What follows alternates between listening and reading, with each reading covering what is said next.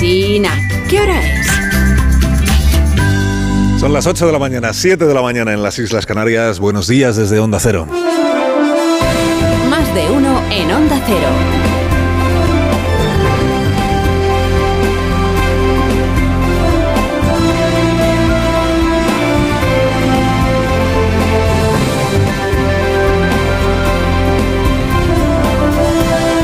Bienvenidos a una nueva jornada de radio. Estamos estrenando el 21 de abril del año 2023 y lo estamos haciendo desde el Teatro Principal de Ourense. Muy agradecidos a la Diputación Provincial, que es quien nos ha invitado a venir, y encomendados hoy a Calpurnia Habana, que es la primera mujer que habitó esta ciudad y que además debía ser muy aficionada a subir escaleras.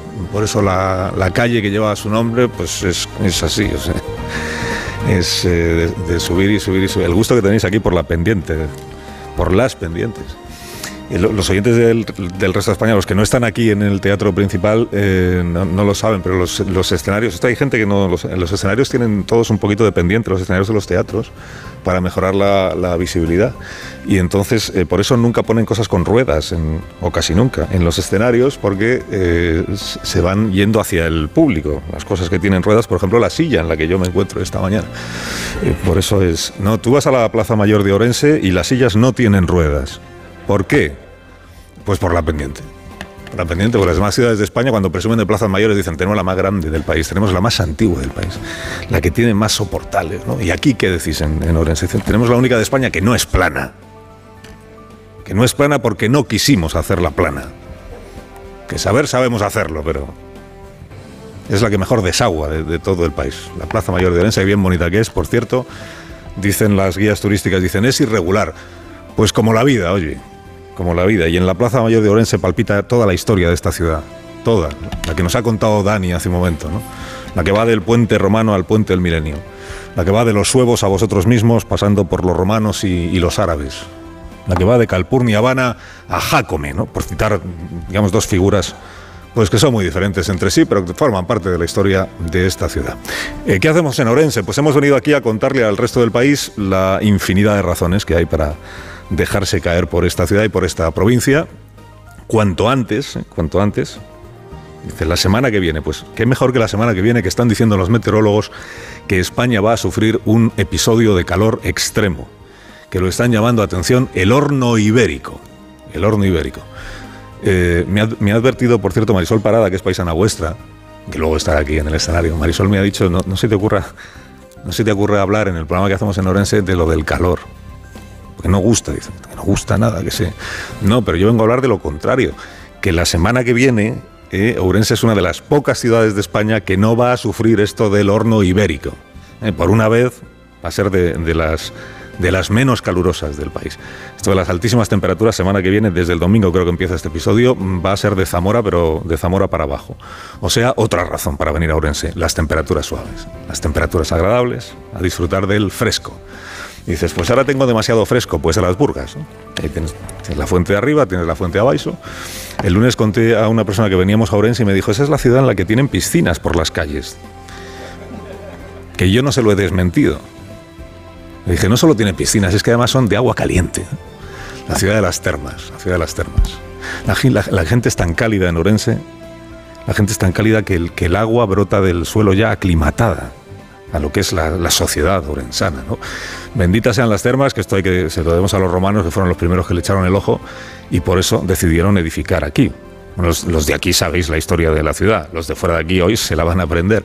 Los romanos aquí llegaron y llegó la legión, fíjate. Y dijeron, pues, lo, dijeron lo mismo que ahora está diciendo Pedro Sánchez. Dijeron, hay que hacer viviendas, hay que hacer viviendas. Ellos no tenían Sareb, pero tenían buen ojo. Entonces dijeron, ¿dónde nos instalamos? Donde las termas. Entonces, antes de empezar a hacer las casas, ya tenían el agua caliente preparada. O sea, los romanos, tú fíjate lo que sabían. La imagen que tenemos de, los legionarios romanos, dice la legión, tipos duros ahí, correosos, sucios. Pues míralo. Lo que iban buscando era la sauna y la encontraron aquí. La encontraron aquí. Y hablaremos de otras cosas, de otros alicientes que ofrece esta provincia. Y hablaremos naturalmente de la industria cultural y creativa, que es el motivo por el que estamos aquí.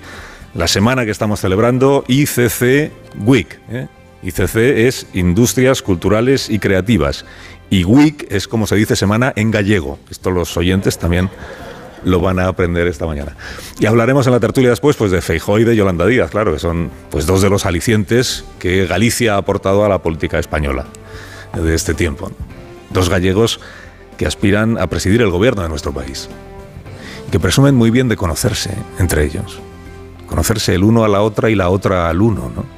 Porque aquí ya se las tuvieron tiesas durante mucho tiempo, como bien sabéis también, en el Parlamento de Galicia, ¿no?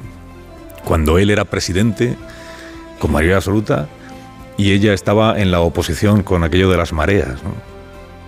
Sostiene Feijo que Yolanda no era nada moderada en aquella época. Dice, ¿quién, quién la viste quién la ve?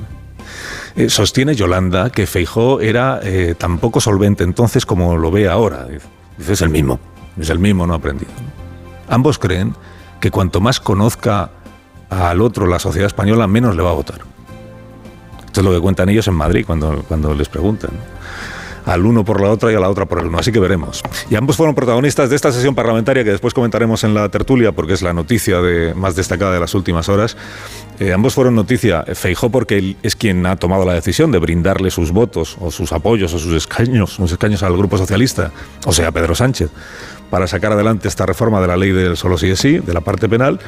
Y Yolanda Díaz porque estuvo presente allí y votó en contra de, de esta reforma.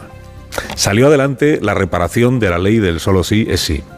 Vuelve a ser el Código Penal, en cuanto el Senado termine de bendecirlo, vuelve a ser el Código Penal más parecido a lo que había antes de que entrara en vigor esta ley. Tampoco es que el PSOE se lo haya agradecido mucho al Partido Popular, esa es la verdad. Desde luego no se le ha escuchado una palabra de agradecimiento a Pedro Sánchez, desaparecido ayer del Congreso, como hemos explicado. No se le ha escuchado una palabra a Pachi López, que en su día tuvo que agradecerle al PP que le hiciera el Endacari. Y no se le escuchó tampoco una palabra de agradecimiento a la portavoz socialista en el debate de ayer, que es Andrea Fernández, que dijo que estaba agradecida, vamos a escucharlo, que estaba agradecida a dos diputadas del PP, pero de inmediato añadió, que esta es una rara forma de agradecer, de inmediato le añadió a ese agradecimiento un sin embargo. Agradezco la dedicación y el trabajo tranquilo de las diputadas María Jesús Moro y Marta González. Sin embargo, ha sido decepcionante ver al Partido Popular que lleva meses tratando de sacar rédito de un tema tan sensible como la violencia sexual. Sí.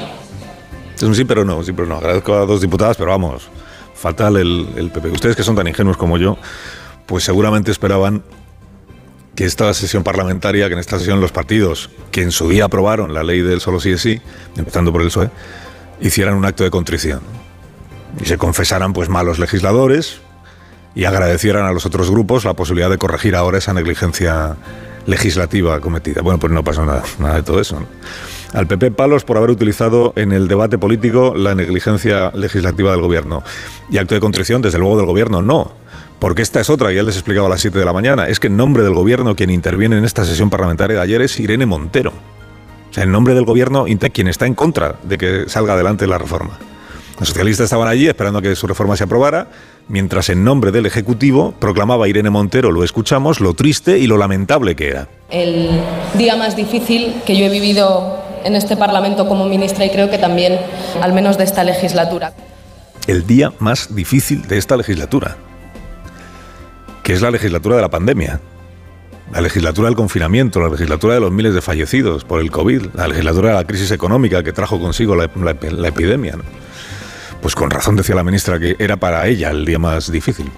En su escala de prioridades, pues digamos que lo máximo, lo máximo, lo, más necesario era salvar la tipificación penal de la ley del solo sigue sí, sabiendo que su posición era minoritaria dentro del gobierno.